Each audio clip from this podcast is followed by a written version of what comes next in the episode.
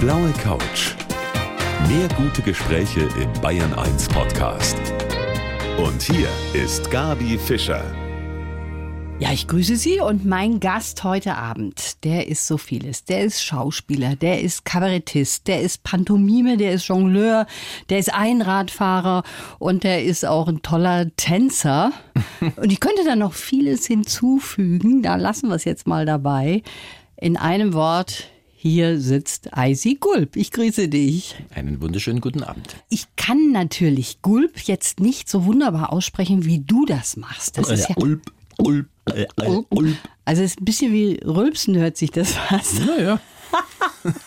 Und diesen Nachnamen, den hast du ja in der Tat bekommen oder dir selber gegeben, nachdem du so ein Laut einem zugeworfen hast bei einer Genau. Vorstellung, der Das gesagt hat, ja wie heißt denn du eigentlich vor vielen, vielen Jahren? Genau. Und ich musste am nächsten Tag mein erstes Plakat machen und eigentlich wollte ich nur draufschreiben, der Eisenrieder. Das ist mein bürgerlicher Name, aber Eisi bin ich von klein auf schon immer gewesen und dann habe ich halt an diesem Abend ähm, bei der Vorstellung, oder beziehungsweise das war ja im Freien alles und sowas, da habe ich nur mit diesem Ulp reagiert und am nächsten Tag dachte ich mir, okay, das ist doch eine schöne Ergänzung für einen völlig wertfreien, neutralen Namen. Gulp. Ja, Eisi ist klar auf jeden Fall. Und bei all dem, was ich da eben aufgezählt habe, da gehört ja noch vieles dazu, was du so kannst. Was ist deine größte Leidenschaft? Im Grunde genommen schon das Tanzen. Und du bist ein Durchaus. großer Salsa-Tänzer. Ich bin leidenschaftlicher Salsa, Kizomba und Bachata-Tänzer mittlerweile. Das habe ich vor, ja, also vor gut zehn Jahren für mich entdeckt und mittlerweile ist das einfach pure Therapie für mich. Ist mir in der Corona-Zeit schon sehr schwer abgegangen, muss ich zugeben. War eigentlich das Einzige, was mich wirklich so, wo man gesagt, "Mm, mm, das ist jetzt echt schade. Also so nah darf man sich ja in der Pandemiezeit gar nicht kommen. Ne? Und deshalb ist das ja auch dann hinten Völlig runtergefallen. richtig. War eine sehr schwere Zeit natürlich für die ganzen Tanzschulen oder diejenigen, die diese Tanzpartys veranstalten und so. Ja, die versuchen jetzt wieder das hochzufahren, so schön langsam, aber es ist schwierig. Also Salsa tanzen können wir jetzt hier nicht im Studio, Eisi, sonst müssten schade. wir hier alles umbauen. Aber wir können zum Beispiel über den neuen Eberhofer-Film sprechen, der ja bald in die Kinos kommt und in dem du natürlich auch wieder dabei bist. Ich freue mich auf die kommende Stunde. Schön, dass du da bist. Danke. Am 5. August startet in den Kinos das Kaiserschmarrn-Drama. Neues vom Eberhofer und sein Vater, der sitzt hier bei mir auf der blauen Couch, der Eisi Gulp. Also dieser Vater vom Eberhofer, Eisi, der ist ja eigentlich meistens relativ entspannt und wenn er nicht entspannt ist, dann zieht er sich mal so eine, ja, eine Ladung Hasch Ich rein. würde eher umgekehrt sagen, er ist ja dadurch entspannt, weil er natürlich ab und zu halt einfach sein Gräschen, sein Niederkaltenkirchner Homegrown Brillantgrasal raucht. ja. Aber er kann sich schon auch aufregen. Also das ist so ein bisschen das Widersprüchliche eigentlich an der Figur, dass der zwischendurch ja auch mal so ein bisschen zum Choleriker wird ja, und dann sich über irgendetwas tierisch echauffieren kann. Ja.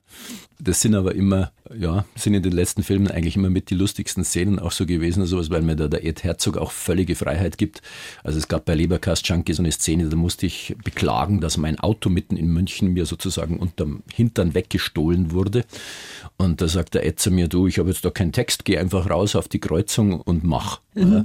Und dann darf ich da improvisieren und das macht mir natürlich immer tierisch Spaß. Also ich mache das ja sehr gerne. Das ist ja toll, wenn man das hört. Ich stelle mir das sowieso so ein bisschen vor, nachdem man ja immer wieder zusammenkommt. Jetzt bleiben wir mal kurz beim Eberhofer. Und das sind ja immer die gleichen Schauspieler, Protagonisten auch. Dass das natürlich drehen ist Arbeit, aber dass das auch eine ganze Menge Spaß ist, oder? Es ist zum einen eine sehr mühsame Arbeit, gerade bei den Eberhofer-Filmen, durch die spezielle Kameratechnik. Die müsste ich jetzt ein bisschen ausführlicher erklären, das wird nicht jeder so verstehen, aber es dauert dadurch wesentlich länger, manchmal bei gewissen Szenen, weil der so im irren Weitwinkel immer dreht und dann viele Einstellungen. Aber egal, grundsätzlich ist es natürlich für alle Schauspieler, die da beteiligt sind, glaube ich, eine wirkliche Glückssituation, weil es hat sich da jetzt ein Team gebildet, das sich unheimlich gut versteht. Es gibt keine Diva dabei, keiner hat die Nase irgendwie wie weit oben, alles bodenstämmige Leute und wir haben wirklich jede Menge Spaß dabei.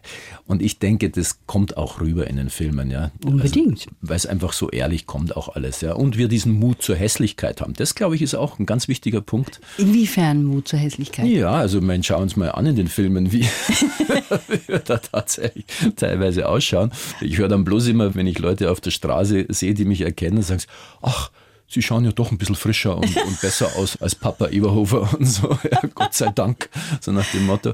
Also es ist schon eine sehr schräge Abteilung und es ist halt einfach nicht so dieses Hochglanzgeschleckte. Mhm, das was- ist ja gerade das Schöne. das ist das Schöne, weil es authentisch ist Ja. einfach.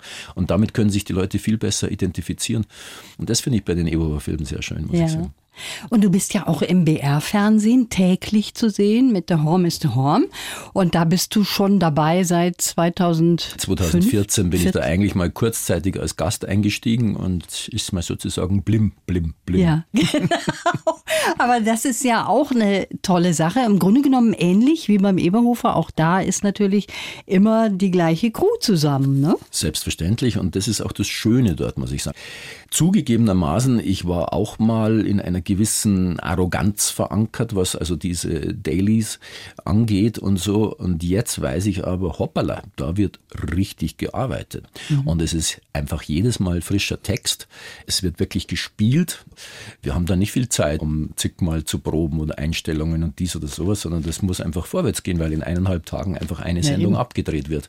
Und das Tolle ist aber wirklich, da sind ungefähr so 150 Leute in dem ganzen Kreis mit den Technikern und allem und so. Und das ist wie eine große Familie und wir verstehen uns wahnsinnig gut und es wird viel gelacht. Und es hat uns ja auch alle jetzt über die Corona-Zeit sehr Ja. gut getragen, denn es wurde weitergearbeitet. Es war zwar sehr kompliziert, auf Abstand mit Maske bis zum Dreh dann letztendlich. Viele Szenen, intime Szenen konnte man nicht mehr machen. Beziehungsweise ich hatte dann mal zwei etwas intimere Szenen. Da mussten wir tatsächlich Test machen, dann fünf Tage Quarantäne, dann nochmal einen Test und dann durfte man die Szene drehen. Mhm. Also schon ein ganz schöner Aufwand. Ja. Aber trotzdem, wir dürfen nicht meckern, wir durften arbeiten. Ja, eben. Und das ist ja auch das Gute, wenn man als Künstler dann so eine sichere Bank hat, im Grunde genommen mit einer Serie. Ja, ne? wobei ich mich ja lustigerweise letztes Jahr eigentlich komplett rausgezogen habe. Also ich wollte mal wieder, also nicht komplett, aber außer minimiert und wollte mal wieder richtig live spielen, wollte ja diesen Luisenburg-Festspiele, die jetzt gerade stattfinden, sollten ja letztes Jahr schon stattfinden und so. Und ich wollte auch noch mein Kabarett wieder mal ein bisschen Ah. unterwegs bringen und sowas. Ich kam aus Afrika zurück und dann war Lockdown, ja, dann war alles weg plötzlich. genau. Dann rufen sie mich bei der Horm ist der Horm an und sagen, wie ist denn das, Eisi, du gehörst ja eigentlich auch schon zur Risikoabteilung. Dann habe ich gesagt, wolltest du mich jetzt verarschen? Ja. Und dann haben die gesagt, siehst du, genau die Antwort haben wir erwartet. Also du würdest schon drehen. Super. Weil es wurde tatsächlich letztes Jahr erstmal die Devise ausgegeben, ja, Schauspieler über 60 dürfen nicht drehen. Da wurden die dann rausgeschmissen, beziehungsweise Ja, rausgeschrieben. ne? erstmal, ja, so. Ja. Ja, Also, du hast es gerade schon gesagt, du stehst auch im Moment schon wieder auf der Bühne. Mhm. Und zwar im Brandner Kasper 2. Er kehrt zurück, Mhm. genau, auf der Bühne bei den Luisenburg-Festspielen in Wunsiedel. Und das läuft auch super, das ist Das total läuft toll. fa- fantastisch, muss ich sagen. Also wir haben einen mega Start hinlegen können. Wir haben wirklich, also bessere Kritiken hätten wir eigentlich gar nicht kriegen können. Ja, und, so. und ich darf mich persönlich sehr freuen, weil ich jetzt irgendwie so zum Publikumsliebling von Wunsiedel erklärt worden bin. Super. Das ist natürlich nett. Und es ist auch eine Herausforderung gewesen, mal wieder auf die Bühne zu gehen. Das habe ich ja schon ewig nicht mehr gemacht. Also das letzte, glaube ich, war irgendwann mal im Volkstheater, als Ruth Drechsel noch Drechsel noch da war? Genau. Das ist schon lange her. das ist lange her, genau. Und jetzt habe ich das halt zugesagt, weil mir die Geschichte so gut gefallen hat. Also das ist ja nicht das Original Ja. Brandner Kasper-Stück, sondern die Fortsetzung. Das heißt, der Brandner Kasper kann die Zeitung von übermorgen lesen. Und beim Weißwurstfrühstück, das er jeden Tag kriegt, gell, liest er also die Zeitung und sieht, dass also da sozusagen sein Schwiegerenkel da einen Blödsinn anstellen würde und jetzt möchte er unbedingt runter und das verhindern. Geht raus vors Paradies, da steht der Bandelgrammer mit seiner Kutsche, weckt den auf und versucht ihn zu überreden, ob er mit ihm nochmal runterfährt, weil er hätte noch eine Flasche Kerschgeist versteckt. Und so geht es dann los und dann gibt es diese Fahrt durchs Weltall und so. Also es ist, ist eine herrliche Geschichte, muss Schön. Ja. Wolfgang Maria Bauer hat das geschrieben und hat es auch inszeniert mit einer wirklich sehr entspannten, ruhigen Hand. Also da bin ich ihm auch sehr dankbar. Und jetzt ist es einfach ein schönes Stück geworden. Das ist toll, das freut mich sehr. Ja, also wir werden über vieles sprechen, auch darüber, was du schon angedeutet hast, dass Afrika bei dir auch eine große Rolle spielt. Und Ja. darüber werden wir gleich auch mehr hören, hier auf der blauen Couch von Bayern 1. Eisi, du bist jemand, der wirklich so vieles Unterschiedliches macht. Ich habe schon zu Beginn gesagt. Also du kannst jonglieren, auf dem Einrad fahren, Slackline sicher bist du auch. Kann man Mm, Nicht wirklich. Nicht mehr? Nee, nicht. was auch immer, Kabarettist auf der Bühne bist du zu Hause. Breakdancer warst du ja auch, hast das hier Ja, ja. hingebracht. War das auch zum großen Teil durch die Inspiration, die du gekriegt hast, als du eine Zeit lang in New York warst? New York war die Inspiration schlechthin Ja? für mich. Also ich war ungefähr ein Jahr in New York und ein Jahr in Paris. Aber in New York, da habe ich also die besten Einflüsse gekriegt, einfach. Aber im Grunde genommen auf der Straße. Ja? Also ich bin damals dorthin, weil ich mit einer amerikanischen Ballerina zusammen war und die hat zu mir gesagt, ja, wenn du also mit Tanz mehr machen willst, dann musst du nach New York gehen. Ne? Und habe dann da so diverse Stunden genommen und Ding. Bin aber dann irgendwann beim Elvin Ailey Dance Center gelandet. Das war die einzige schwarze Ballettkompanie. Und da ich schon immer auf schwarze Musik fixiert war und sehr gute rhythmische Musik und sowas, hat mir die Arbeit dort auch wieder wesentlich besser gefallen. Dann bin ich jeden Tag nach Harlem als junger Typ, wo mich noch Leute verwundert gefragt haben, du kannst doch nicht einfach nach Harlem fahren. Also das war 1978. Und dann habe ich gesagt, "Mei, wer will denn was von mir? Ja, ich habe hab ja eh nichts.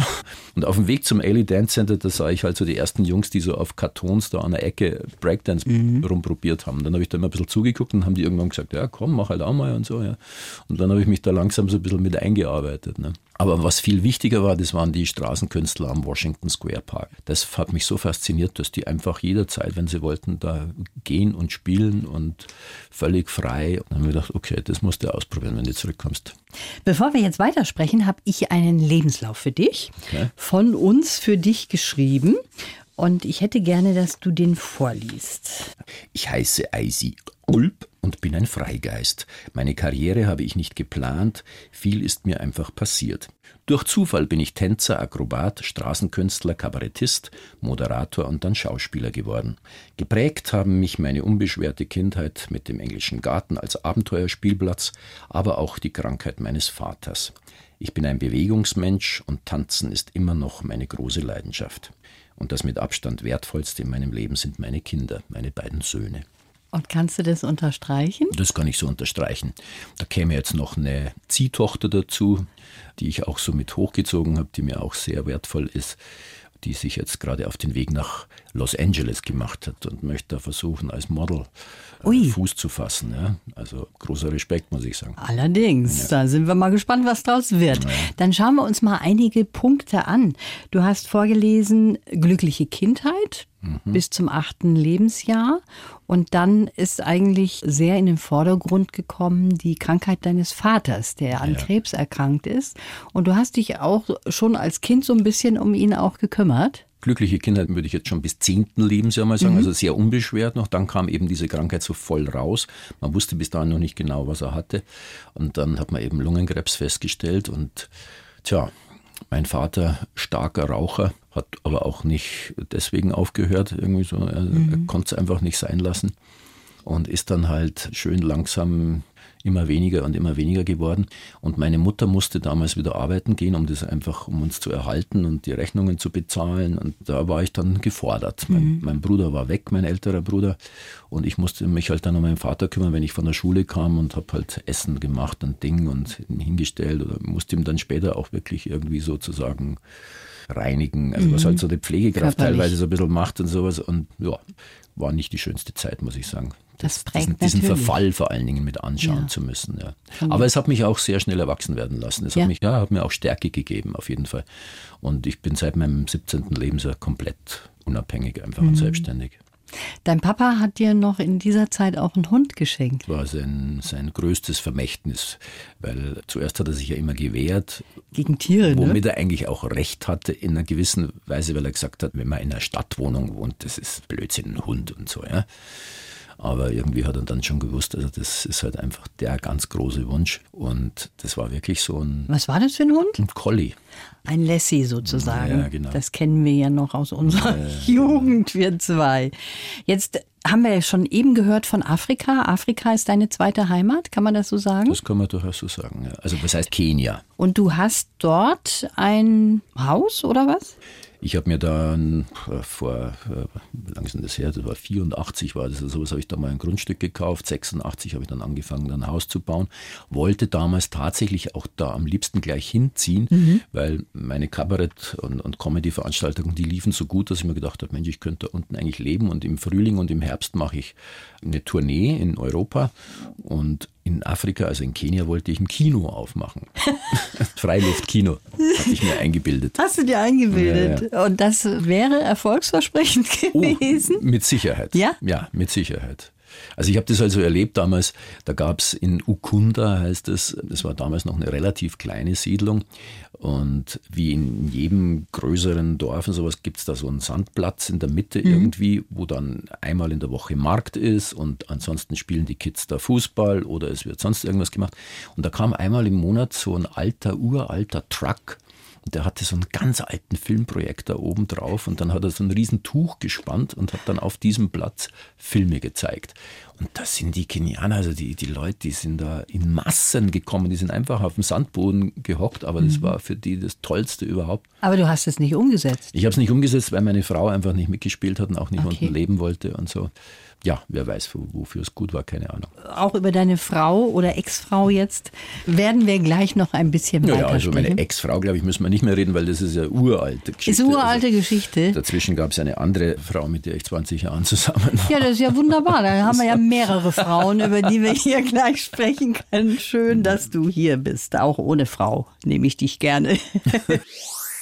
Eisi Gulb, das ist ja nur nicht das erste Mal, dass du bei mir hier auf der blauen Couch sitzt. Und was ich an dir total schätze, das ist so deine Ehrlichkeit und Offenheit, auch mit der du immer antwortest. Und auf die Frage, woraus du deine Kraft und deine Energie nimmst, da hast du schon mal geantwortet, Natur, Fitness ist wichtig, gute Ernährung und natürlich guter Sex. Völlig richtig. Das immer noch die vier Punkte, bei denen Völlig wir bleiben. Richtig.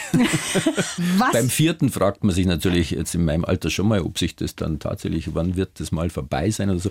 Charlie Welche Chaplin hat das letzte Kind mit 84 gezeugt oder so. Ja. Auch wenn das für das Kind jetzt nicht unbedingt das Beste war, ja, wahrscheinlich. Ne? Ja, wobei die waren ja alle sehr gut versorgt. Aber so ein Papa Aber ist natürlich klar, schön, wenn natürlich. man den hat. Ne? Gibt es da eine Reihenfolge, was dir am wichtigsten ist von den Dingen, die wir gerade eben gehört haben? Na, also ich denke, also das sind die Existenz existenziellsten Sachen. Also viel Bewegung, eine gute Ernährung, du bist, was du isst. Und natürlich klar, also Liebe ist immer ein Glückshormonspender sozusagen. Ja? Und wenn das gut funktioniert und klar, auch rein körperlich, das sagen ja auch die Ärzte, ganz klar. Also, und guter Schlaf natürlich, sehr gut schlafen muss man mhm. natürlich auch gut, ja, weil das dient alles eben dann immer wieder der Zellerneuerung. Ja? Und ich denke, das ist eigentlich die wichtigste Debatte, die wir jetzt innerhalb noch der Pandemie führen ja. sollten. Ja? Also ich hoffe doch, dass die Leute auch ein bisschen was Positives aus dem Ganzen mitnehmen. Also zumindest also den Gedanken, ja, was habe ich eigentlich die letzten Jahre mit meinem Körper getrieben? Mhm. Denn man kann sein Immunsystem wirklich boosten und wirklich hochhalten und so, ja. Und ich hoffe doch, dass da einige Leute mal ins Überlegen kommen, weil unsere typische Zivilgesellschaft, die lässt sich schon arg gehen. Das ist ein sehr wichtiger Punkt und darüber wollen wir auch gleich noch weitersprechen. Eine halbe Stunde haben wir noch. Ja, er hat schon ganz schön viele verrückte Sachen in seinem Leben gemacht, der Icy Gulp, der heute hier bei mir auf der blauen Couch sitzt. Du bist zum Beispiel auch schon mal mit dem Auto nach Persien, also so hieß das damals, jetzt Iran gefahren. Das sind 5500 Kilometer, naja. 400 Mark in der Tasche und das war's. Das war's aber einen nagelneuen Mercedes unterm Hintern. Immerhin. Das war ja schon Der auf was. meinen Namen geschrieben war. Das war so ein Studentenjob damals. Also man hat so ein Auto nach Persien gefahren.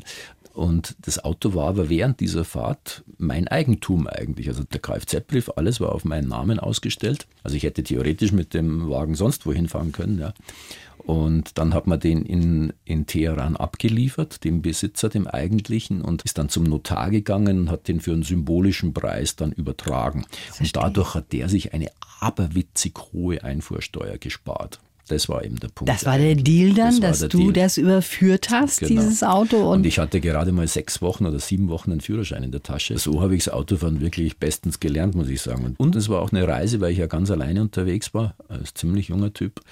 Die Reise hat mich wirklich stark gemacht, muss ich sagen. Also das- inwiefern? ja, weil du musst dich einfach auseinandersetzen mit dir selber die Ja. ganze Zeit. Ja. Dann kommst du in, plötzlich in Länder, deren Sprache du nicht sprichst. Damals war es nicht so, dass du überall mit Englisch super gut durchgekommen bist oder so. Ja. Bei Weitem nicht. Ja. Also das ging spätestens in Bulgarien und sowas dann los. Ja. Also pff. Und dann gab es ja auch da irre Momente, also mit Polizeikontrollen und Dingen, wo du nicht wusstest, was passiert jetzt und so. Ja, also in der Türkei haben sie, haben sie mich und zehn andere europäische Nummernschilder dann einfach plötzlich mal verhaftet und in so eine Gefängnisstation gebracht. Ja, und wir wussten überhaupt nicht, was los ist und warum wir jetzt dahin gebracht werden. Und wirklich eskortiert mit vorn und hinten Polizei und links und rechts Militär. Also es hat so ganz übel ausgeschaut. Wie dachte- alt warst du da? Ja, da war ich knapp 19 irgendwie. Also so ein junger Kerl. nicht Ne? ganz 19. Ne? Und hast aber Gott sei Dank keinen Unfall auch gebaut Nein, mit dem Wagen. überhaupt nicht.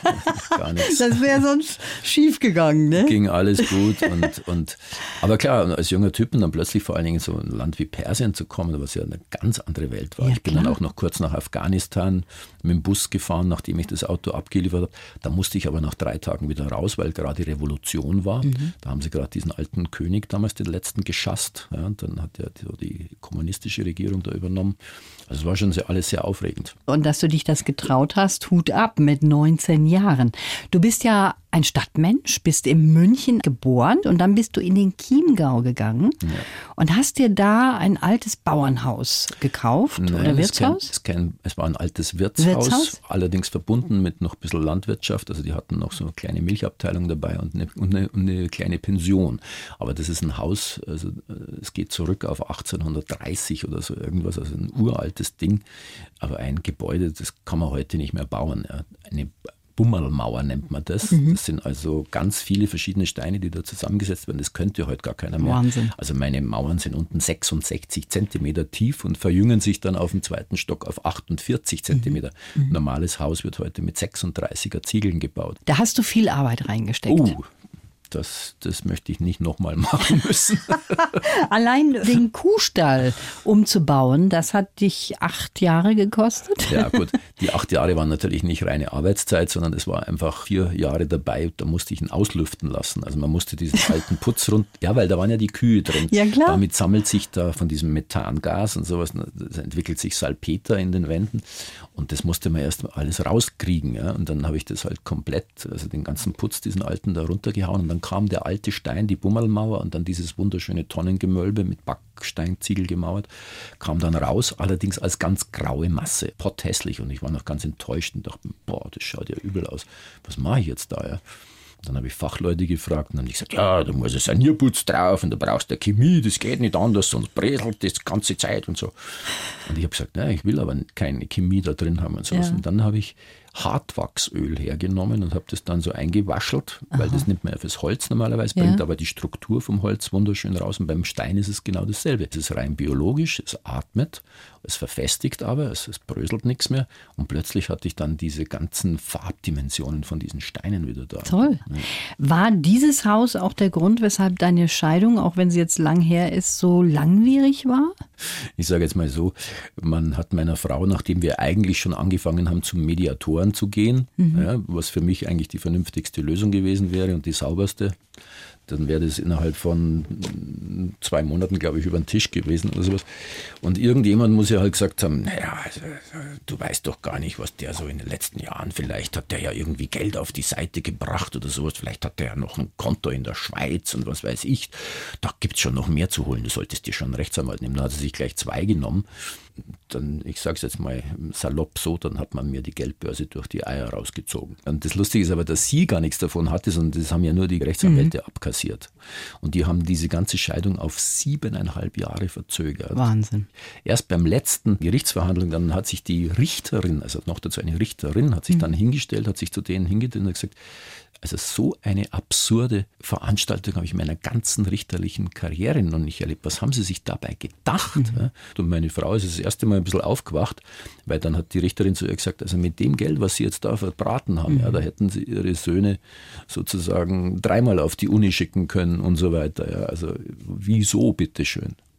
Aber mal. Du hast schon gerade eben auch gesagt, deine Söhne sind ganz wichtig und auch deine Patchwork-Tochter, wenn man das so nennen kann. Ja. Und darüber wollen wir gleich noch so ein bisschen weiterreden. Eisi Gulb ist heute mein Gast. Eisi Gulb hier auf der blauen Couch. Wir haben gerade eben schon so ein bisschen darüber gesprochen, was die Pandemie mit uns so gemacht hat. Also wir haben es noch nicht hinter uns, das müssen wir leider sagen. Ne? Aber was würdest du sagen, was du mitgenommen hast aus den letzten anderthalb Jahren? Also ich bin zum großen Teil erschüttert, muss ich wirklich sagen, über die Reaktionen mancher Menschen einfach und die Art und Weise, wie sie damit umgehen. Ich bin immer selbst schon ein Mensch gewesen, der hinterfragt hat und der Sachen kritisch untersucht hat. Und ich bin da auch dann sehr akribisch mit Recherchen und sowas. Ja. Aber was jetzt in der Zeit der Pandemie passiert ist und wie diese ganzen Verschwörungstheorien da wieder mhm. aufgeschwurbelt wurden, jetzt benutze ich mal dieses dämliche Wort, also das hat mich schon wirklich erschüttert. Und die Menschen begreifen, glaube ich, gar nicht, was diese Forscher und Wissenschaftler, also wie wichtig die sind und äh, was die schon alles auf die Wege gebracht haben und so. Ja. Also ich war jetzt auch nie irgendwie oder sagen wir mal so, ich habe es für mich nicht so nötig empfunden, weil ich dachte, ich bin bumperl gesund und mhm. Ding, ja, also habe dann Impfungen auch schon mal so ein bisschen hinterfragt, ist die oder die eine Impfung tatsächlich wichtig, ja. Aber jetzt habe ich mich dann natürlich entsprechend informiert und nochmal eingelesen und sowas. Und ich sage, Entschuldigung, also jeder einigermaßen vernünftige Mensch sollte jetzt einfach so weit sein und so einfach schon aus Solidarität den anderen gegenüber. Ja. Es ist, glaube ich, wirklich der einzige Weg, wie ja. wir da aus dem Ding rauskommen. Ja. Wie gesagt, bitte ja hinterfragen. Und natürlich ist da vieles schiefgelaufen. Natürlich. Weil die Politiker sind auch nur Menschen, die sind mit einer Sache konfrontiert worden, die einfach auch völlig neu für sie war. Dennoch, wir kommen nicht an dem Punkt vorbei. Es ist nun einfach mal ein Virus, mit dem wir umgehen ja. müssen. Ist das richtig, dass deine Beziehung, deine letzte, kaputt gegangen ist durch die Pandemie? Ja, also klar gibt es da mehrere Faktoren oder sowas, aber das für mich dann wirklich ausschlaggebende war dann tatsächlich, dass halt leider sie auch in diese Richtung äh, sehr stark mhm. abgedriftet ist und mich dann, also Freunde von ihr angefangen haben anzurufen, sagen, was ist denn mit ihr los und Ding und dann mhm. reagiert sie auch gleich so aggressiv, wenn wir da antworten und so. Und ja, also ich bin wirklich fassungslos bin echt fassungslos. Aber ich möchte jetzt da nicht ins Detail nee, gehen, weil ich, mich nicht, weil ich mich nicht über sie ausschütten möchte oder mhm. irgendwas. Es ist auch jedem selbst überlassen, wie er dazu steht und denkt oder sowas.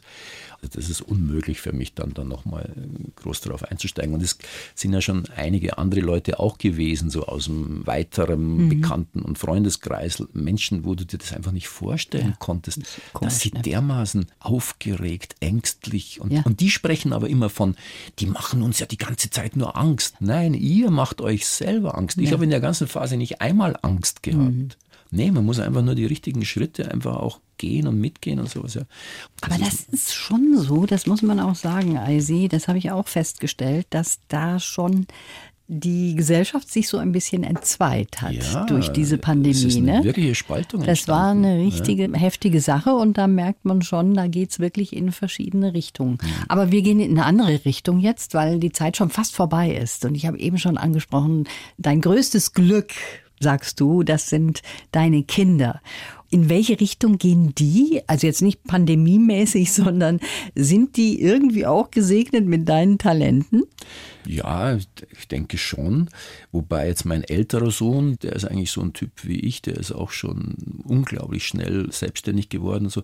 und er hat Medientechnik studiert, ist halt Kameramann, kann aber ah. auch Ton, der hat so Videoreportagen lange Zeit gemacht. Also der kann das alles, der kann vom Filmen bis zum Schneiden und Ton machen und Kommentar schreiben und Kommentar sprechen, kann er das alles. Und so. Mein jüngerer Sohn, der war sechs Jahre lang in Thailand und war ah. professioneller Kampfsportler. Also der hat Muay Thai gemacht, was also somit die härteste Kampfsportart ist.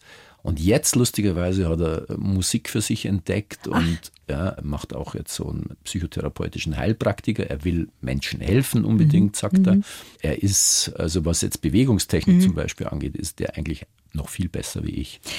Jetzt ist unsere Zeit vorüber, aber mit Salsa haben wir angefangen, mit Salsa hören wir auf. Wir tanzen zwar jetzt hier nicht, aber das interessiert mich wirklich.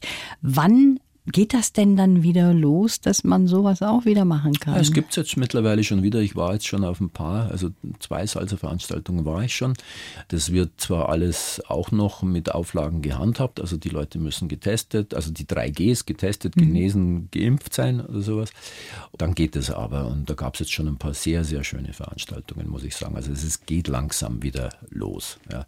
Und sie versuchen momentan natürlich meistens diese Sachen draußen zu organisieren, ja. was natürlich jetzt mit diesem diesem, du weißt übrigens, dass die Österreicher die Jahreszeiten umbenannt haben auf den heutigen Sommer hin oder sowas. Also nee. in Österreich sagt man jetzt Frühling, Arschloch, Herbst und Winter. Das ist ein schönes Schlusswort. Heisi, das war schön, dass du da bist. In welcher Jahreszeit jetzt nochmal? Naja, momentan sind wir im Arschloch. Im Arschloch. Ich wünsche dir alles Gute, bleib gesund und schön, dass du da warst. Dankeschön. Die blaue Couch. Der Bayern 1 Talk als Podcast. Natürlich auch im Radio. Montag bis Donnerstag ab 19 Uhr.